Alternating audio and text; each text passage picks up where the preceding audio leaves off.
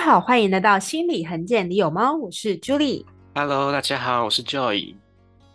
今天非常兴奋，因为我们说了好久好久，可是我们今天终于，我们今天终于开始录了。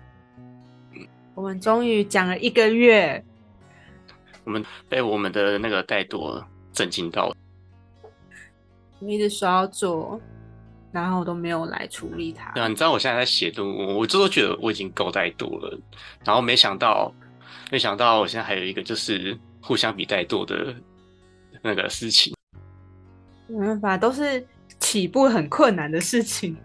啊，原本想要跟大家说做做这节目的原因，后来我想想，应该是我觉得最大原因应该是我现在想要写论文吧，你知道吗？写论文的人很很多都会发展出一些别的专长，就是为了要逃避这个压力嘛。对啊，决定。那你当时候是什么原因让你想要就是尝试做这个节目？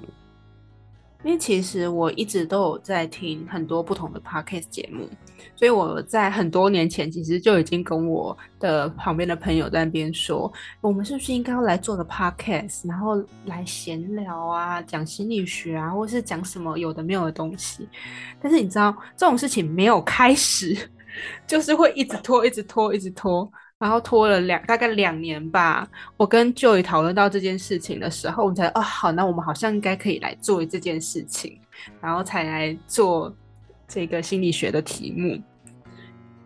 其实这个一切的起源就是有一天 j u 他就说：“哎，要吃饭吗？”我说：“哦，好啊，吃饭啊。”然后我们吃饭的时候说：“哎，我想做 podcast 然后他说：“我也想做 podcast 哦，于是我们两个都想做 podcast，所以就现在这个现在这个节目。但是我们讲完还是拖了一个多月才开始录了这第一集，所以这是证明了我们所有的事情起头都比较难。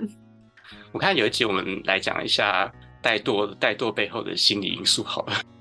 这这好像是蛮多人都需要一起来讨论的东西。对啊，真的，我发现现在好像蛮多人都有怠惰的事情。对，真的，所以懒惰或者是怠惰真的是人性。我们之后这一个真的可以把它融入心理学，大家一起来讨论一下。对了，Judy，我想应该其他观众也跟我一样有疑惑，就是为什么我们的节目要叫“心理很千里有包”啊？其实这就是追溯到我们大学时期。我跟 Joy 在大学的时候是一起上课的同学。那那个时候我们上了一堂课叫“心理很贱”，很多心理系的同学应该都知道这一堂课。它并没有到特别的困难，但它也是一个需要非常多基础的一堂课程。那所以我们就创了一个群组，我们同学就会在里面大家一起讨论说：“哎，这堂课的内容啊，包括是我们下课也可以去吃吃饭聊天。”然后顺便讨论这堂课。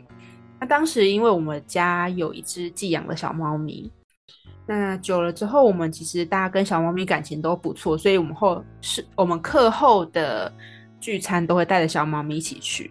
久了之后，小猫咪反而变成我们的固定班底。最后这一个群组的名字就改成叫做“心理横见的有猫”。那因为我们也是从这一个群组算是开始变熟悉的。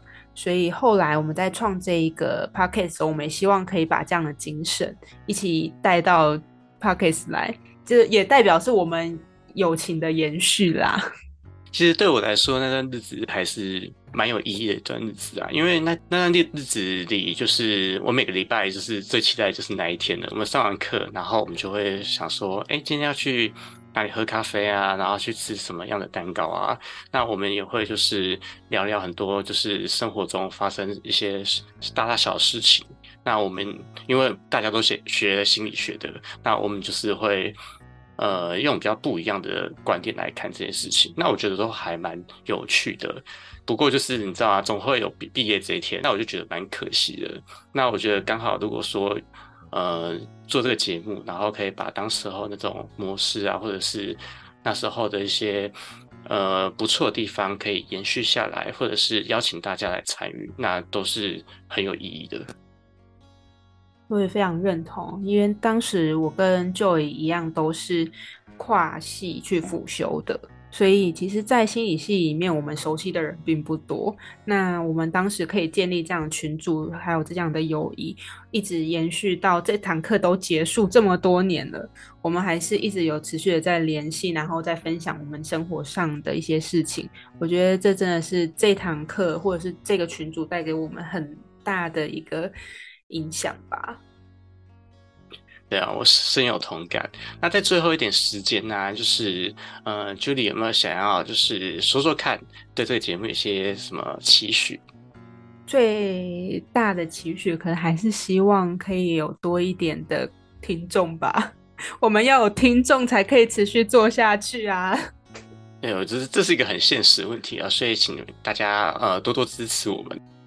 希望大家分享给你们的好朋友。如果说你们喜欢这个节目的话。那我看我们今天时间也差不多了，我们下次见，拜拜，拜拜。